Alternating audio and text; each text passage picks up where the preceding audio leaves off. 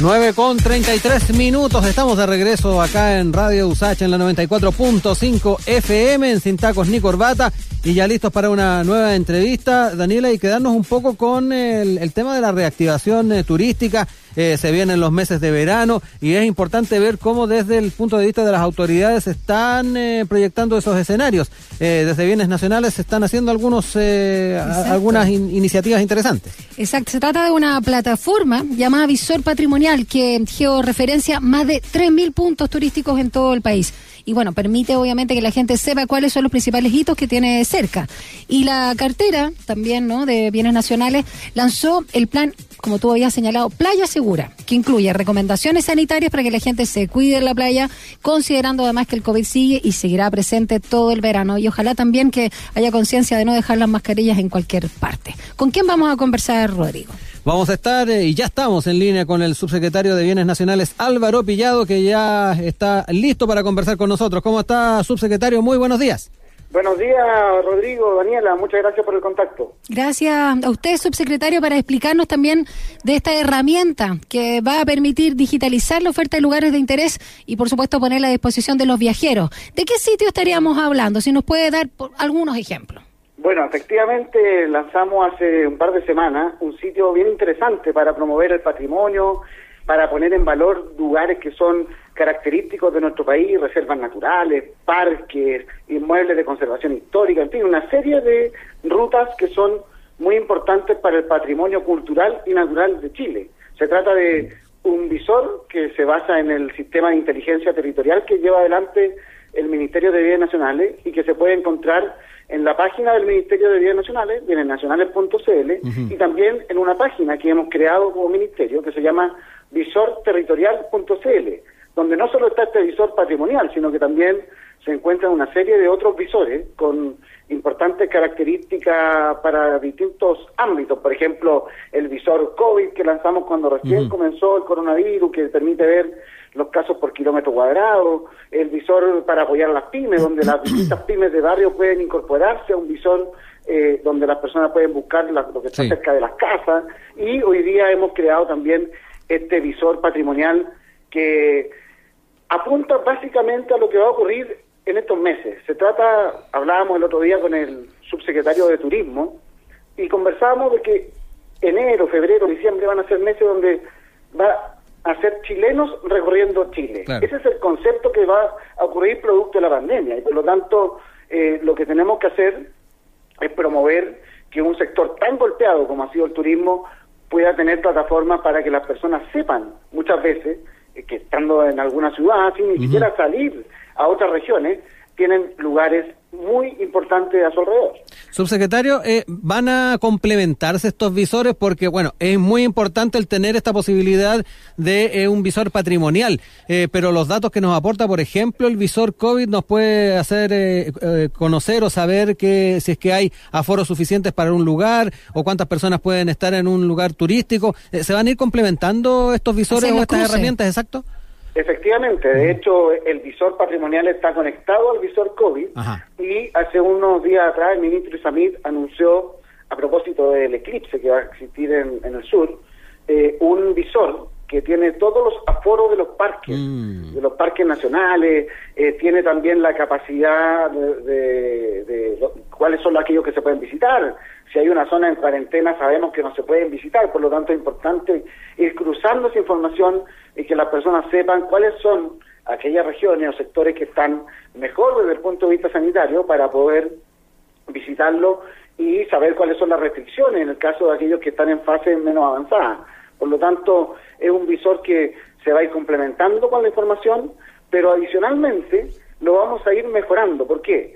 Porque vamos a tener dos vías que lo van a complementar. Una que tiene que ver con la participación ciudadana y a través de nuestra página de bienes ah. nacionales todas las personas van a poder ir haciendo sus aportes para mejorarlo. De hecho, el visor de coronavirus eh, partió muy sencillo y se fue perfeccionando con el tiempo a propósito de lo que sugerían los alcaldes, lo que sugerían la ciudadanía, lo que sugerían distintas autoridades del gobierno.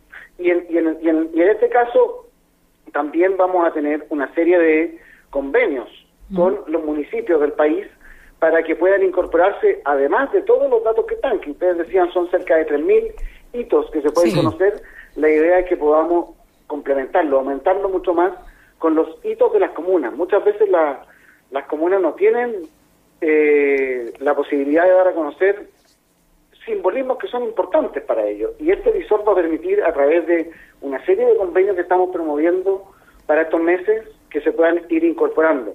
Porque este visor hoy día tiene, su base es el patrimonio fiscal. Mm. Todo lo que depende del fisco, todo lo que es propiedad de bienes nacionales.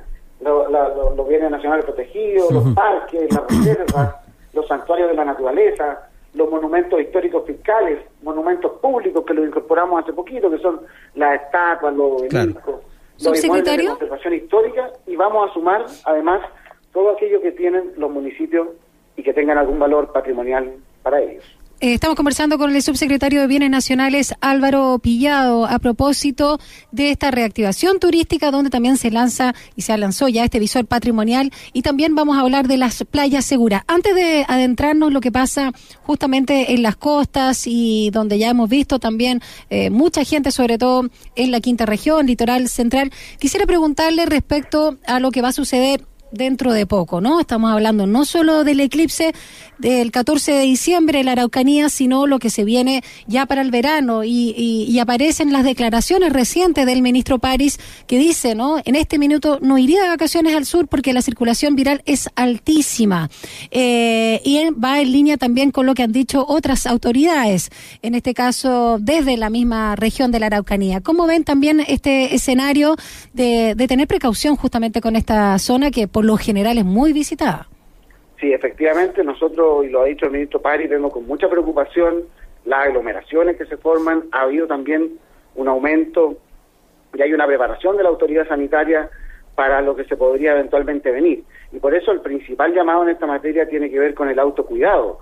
Generalmente lo que estamos haciendo en el último tiempo es sugerir, recomendar, más que prohibir, porque entendemos que las personas estuvieron durante muchos meses encerradas en sus casas con prohibición de salir, con prohibición de trasladarse, y por lo tanto hoy día estamos viviendo una etapa donde lo que tenemos que promover y generar una conciencia en toda la población es de el autocuidado, es de tener los recuerdos. Y por eso la información es muy importante, la información respecto de la fase en la que estamos, de qué zonas tienen alguna restricción, alguna prohibición como un cordón sanitario, o que están en una fase más restrictiva con los aforos. Eh, esto tiene que ver mucho con la responsabilidad propia. Y, a propósito del, tema de playas, que también vamos a conversar, eh, la mayoría va en esa dirección, de sugerir, de recomendar.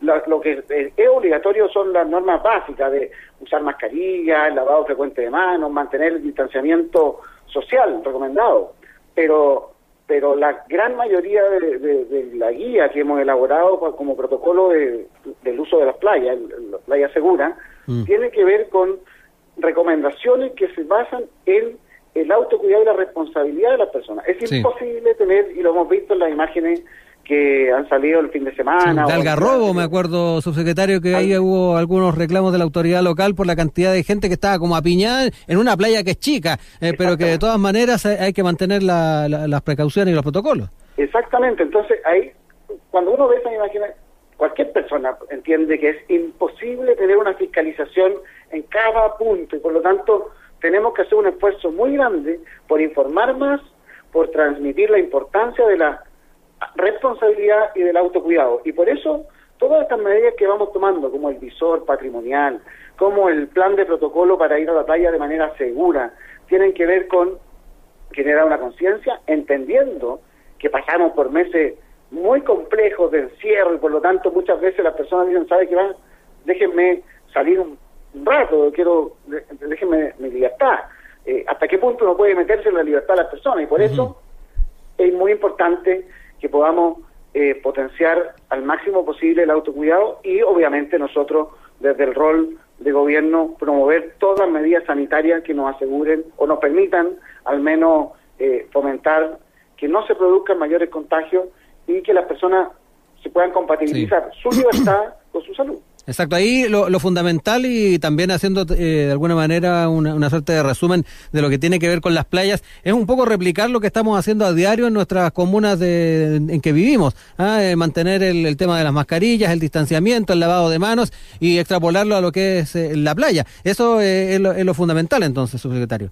Bueno, exactamente. Nosotros como ministerio nos toca mucho en el verano permitir el acceso a las playas. Las playas son bienes nacionales de uso público, su uso les corresponde a todos los chilenos, ya está muy instalado en nuestro país que nadie puede apropiarse de una playa que no existe mm, en playas privadas y por lo tanto durante muchos años nos ha tocado ir a fiscalizar que existan los accesos, que nadie se apropie de un pedazo del territorio y hoy día, a propósito de lo mismo, nos preocupa que las personas puedan ir, pero puedan ir de manera segura. Y en ese sentido hemos establecido la normativa obligatoria, que es la común en general a los espacios públicos y, la distancia física, y también recomendaciones, separación entre los grupos, que si van a ir las personas entre familias, tengan separación con otro grupo de familias, que se eviten los deportes masivos, que también podrían ser una fuente de contagio. el vole, el playa, por ejemplo, que antes era habitual, ahora no. Exactamente, porque finalmente se van compartiendo artículos, también con las manos se van tocando elementos y por eso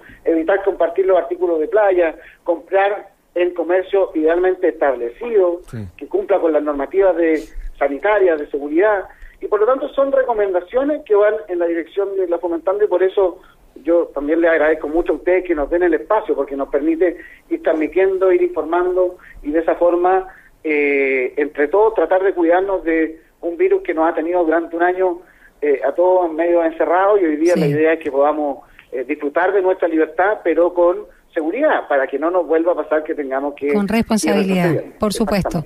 Subsecretario de Bienes Nacionales, Álvaro Pillado, muchas gracias por este contacto telefónico. ¿Solo dónde encontramos el visor patrimonial? El visor patrimonial se puede encontrar tanto en la página de Bienes Nacionales, bienesnacionales.cl, como en la página visorterritorial.cl. Ah, territorial, no patrimonial, territorial. Y más directamente, patrimonio.visorterritorial.cl. Ah, ok, perfecto. Muchas gracias por todas las coordenadas. Que tenga un lindo día martes. Cuídese. Gracias, que les vaya muy bien. Está bien, chao.